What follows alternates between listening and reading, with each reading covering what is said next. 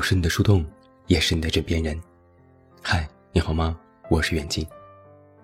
那在今天晚上的节目当中，远近为你送上一篇我自己很喜欢的文章，来自摩登中产，题目叫做《杯子碰到一起，都是梦碎的声音》。马未都二十六岁的时候，在中国青年报发了整版小说，半亿人读过，一夜间名满天下。七十二天后，他被调入青年文学杂志社，成为最年轻的编辑。每天早晨要打八壶开水，然后一头扎入麻袋装的投稿当中。那是文学的黄金时代，莫言、余华。刘震云的作品从他的手中流水淌过。他在杂志社待了十年，最后被圈里尊称为“瘦马”。一九八六年，他收到投稿《橡皮人》，小说不错，字迹幼稚，作者没什么名气，署名王朔。马未都喊王朔来杂志社聊天。穿了个大裤衩子，他就来了。当然，多年后，王朔形容那是光与光的相见。小说《橡皮人》发表艰难，马未都下班找主编喝酒。主编最终松口，但要删掉开篇的第一句，那句话是：“一切都是从我第一次遗精开始的。”后来在印场，马未都舍不得。偷偷把这句又加了回去。看出之后，主编也没生气，只说：“你惹事，我扛着。”小说发表后，王朔飞升文坛，很快成为了各地笔会的风云人物。那十年笔会盛行，作家远游天南海北，趁机看遍大好河山，每到一地，常通宵阔谈，人间百态。尽纳笔端。王朔在笔会上嬉笑怒骂，过得最为惬意。一九八八年，他的四部小说被改为电影。北影的招待所内，他意气风发，提议成立海马影视创作室，让作家抱团取暖。很快，二十八位当红的作家聚至麾下，调侃间分工鲜明。精神支柱史铁生，见缝插针刘震云，刘恒负责主旋律，莫言负责研究封建迷信。创作室有两位金圈大佬坐镇，海岩和马未都，海马也得名于此。海岩同时也是创作室的幕后金主，那年他已经因为便衣警察走红，并担任着昆仑饭店的总经理。作家们胡吃海喝，常找他签单，兴起还去他办公室搜刮礼物。海马的成员大多都有昆仑饭店的免费游泳证和按摩房的终身卡。有作家这样追忆：海岩有着迥然不同的气质，孤独、慷慨、不势利；而海马的其他人不过是狂生。狂生们喊出口号，统一中国电视剧，媒体封他们为“东方好莱坞”。海马成立的消息一路登上了《人民日报》。王朔曾经一本正经地解释这个名字。他说：“海马全身均可入药，有壮阳、止痛、强心等功效。如今，文学艺术正羞羞答答地左右为难，雅和俗。”像扯着一把锯的两只手，我们只想说，来几辆海马吧，谁缺少什么，就得让他得到什么。海马初期居无定所，作家们游荡各大酒店、包房聊天，聊的故事能卖出去，就有人报销房费。一九八八年的大雪夜，在某一家饭店内。王朔等人聊出了海马第一部作品《渴望》，故事取自他们经历的人间。电视剧《渴望》播出之后，收视率高达百分之九十八，连小偷都忙着追剧，犯罪率降低，公安为此还给剧组颁发锦旗。一年之后，海马再聚，聊出了电视剧编辑部的故事，那是马未都最熟悉的人生。电视剧用幽默包裹犀利，开场就讲办公室权力斗争，每集都是社会热点，全国人民追得酣畅淋漓。电视前的姜文看得入神，烧糊了饭菜。时间来到了一九九零年，马未都离开了杂志社，开了海马歌舞厅，作家们终于有了固定的据点。歌舞厅设在了北京东四十条一栋白色的小楼内，每晚八点营业，蓝光流满舞池。歌曲《一无所有》和《我的未来不是梦》重复响起。吴秀波有时也会来串场，他来的时候，女客总是特别多。小楼灯光绚丽，门外车流如河，时代暑气让人微醺，不知不觉。就昏沉入梦。开业的初期，马未都给所有小吃加盐，安排一小时关一次空调，一热起来，酒水消费就多。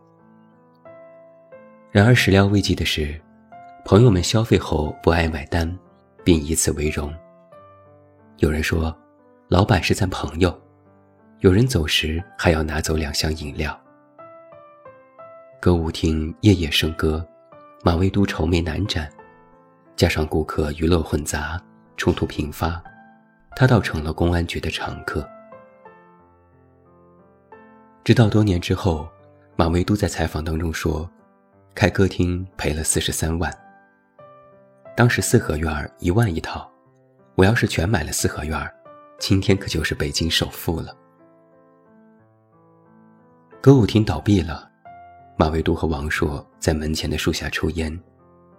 王朔说：“每晚见这么多的三教九流的故事，不如拍成电视剧挽回损失。”马未都召集海马作家，二十八个人，二十天写出了四十集的剧本。那些蹭吃蹭喝的朋友当中，有导演、摄像、音响师，拉出来就是个剧组，众人义务拍摄。分文不取，电视剧《海马歌舞厅》就此诞生。主题狂野，模式超前，马未都还首次引入了商业投资。山东北极星钟表厂投了一百万，但没有想好要怎么回报，最后只在大厅摆了座钟。海马作家人脉极广。电视剧最终群星闪耀。姜昆来畅饮啤酒，臧天朔来唱了首《朋友》，黄磊登场，长发飘飘，稚气未脱。那年的于谦还没有遇到郭德纲，上场唱《我是一个兵》，被轰下了台去。电视剧每集都以歌命名，讽刺辛辣，悲喜纠缠。开场统一用的是童安格的《游戏人间》，歌声骄傲无忌。开播不久，因《游戏人间》这首歌被批消极，电视剧受牵连停播。那些夏夜的故事蒸腾而去，快到无暇回味。电视剧停播了，歌舞厅停业了，海马终于烟消云散，作家们。因一阵气候相聚，终又被一场大浪冲散。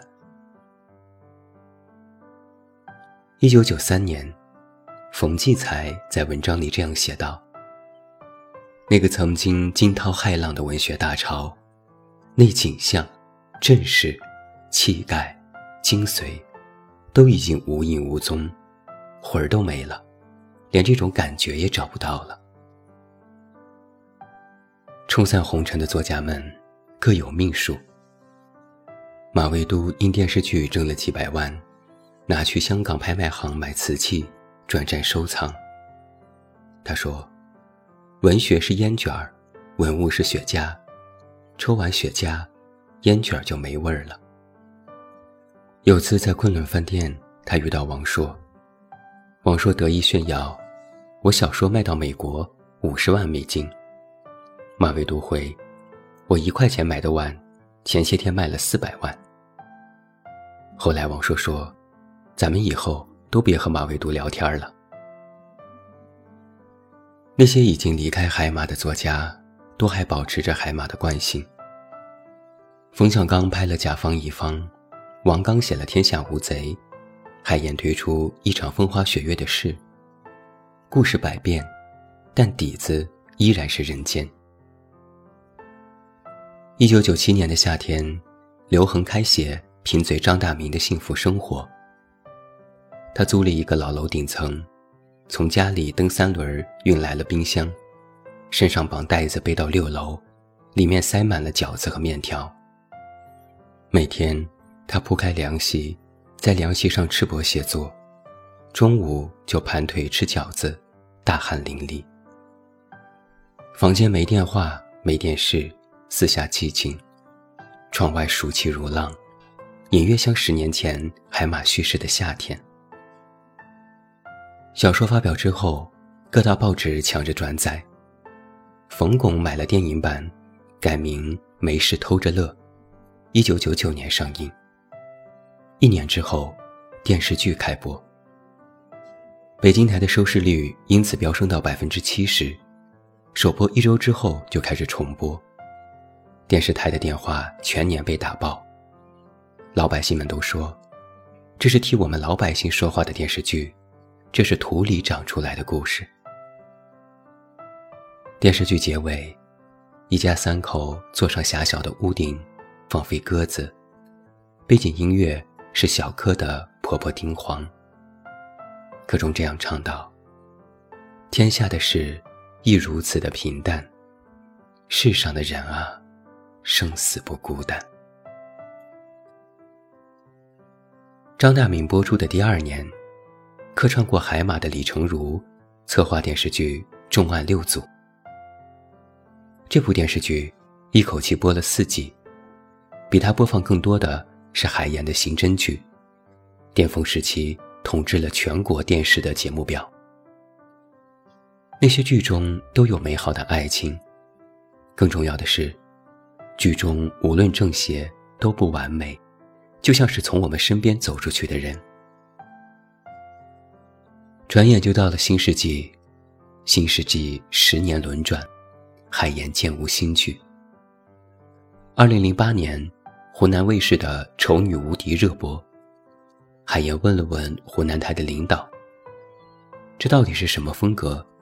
我想怀着开放的心态，跟你请教一下。”神丑时代到来，深刻不如话题多，艺术不敌点击率。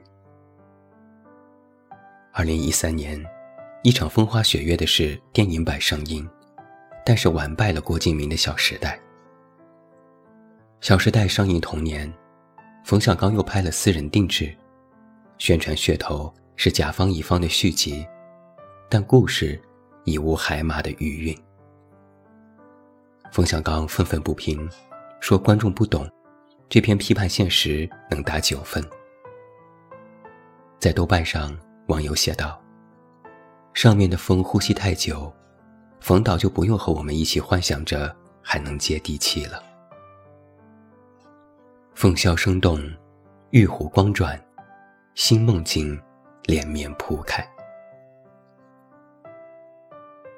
二零一九年，媒体回首，评论道：“小时代之后，国产影视剧好像没有穷人了。”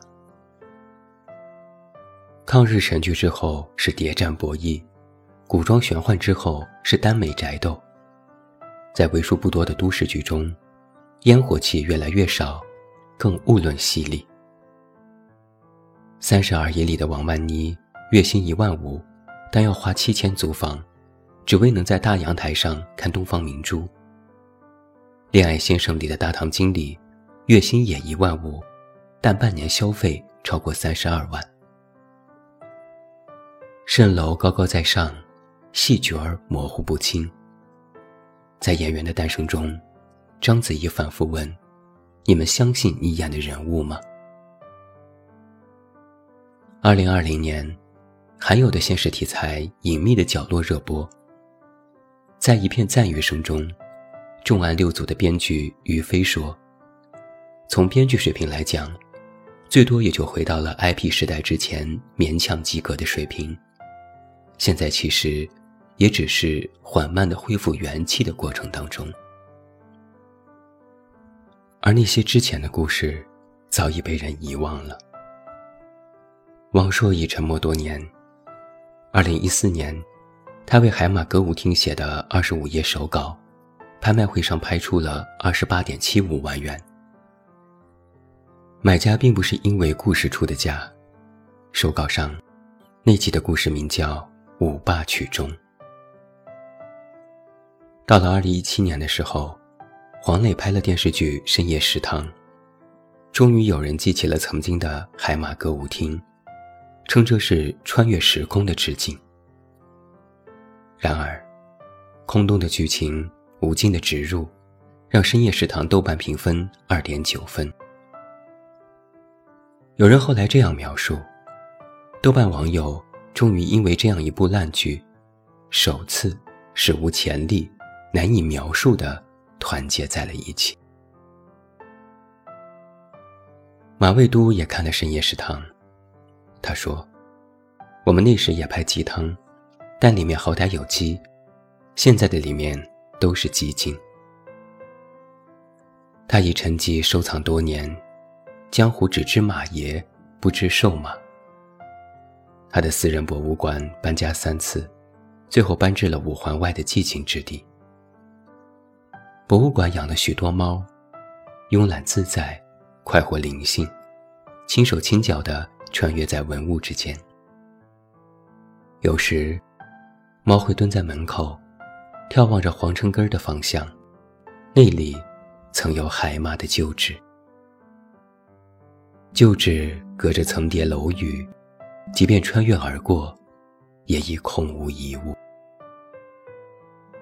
有网友这样说：“文学的烟火气被铜臭代替，资本想吹走人间的喜怒哀乐，换成流量的狂欢。”关掉电视。吃完一碗炸酱面，袖口一抹嘴，我们的生活却无人书写。不由得想起那句话：那时我们有梦，关于文学，关于爱情，关于穿越世界的旅行。如今我们深夜饮酒，杯子碰到一起，都是梦破碎的声音。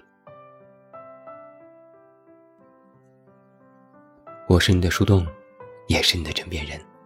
关注我公众微信“远近”，找到我。我是远近，晚安。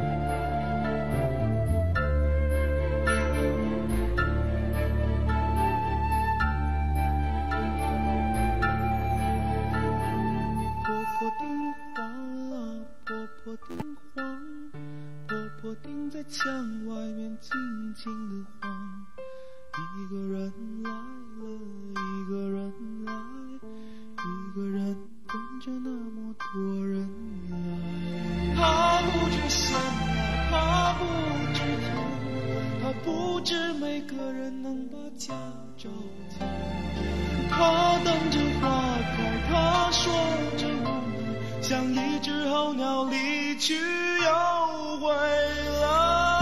放手的消息。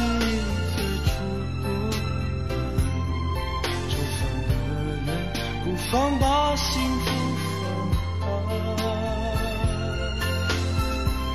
天下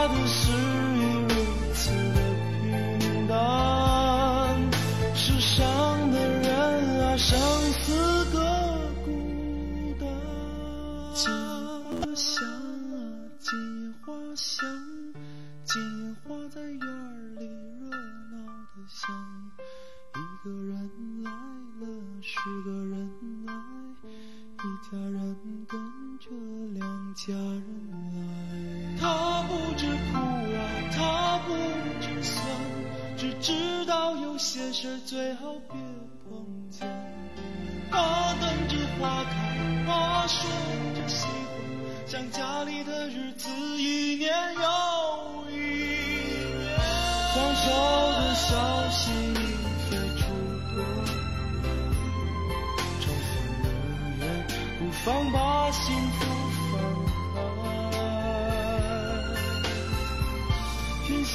你是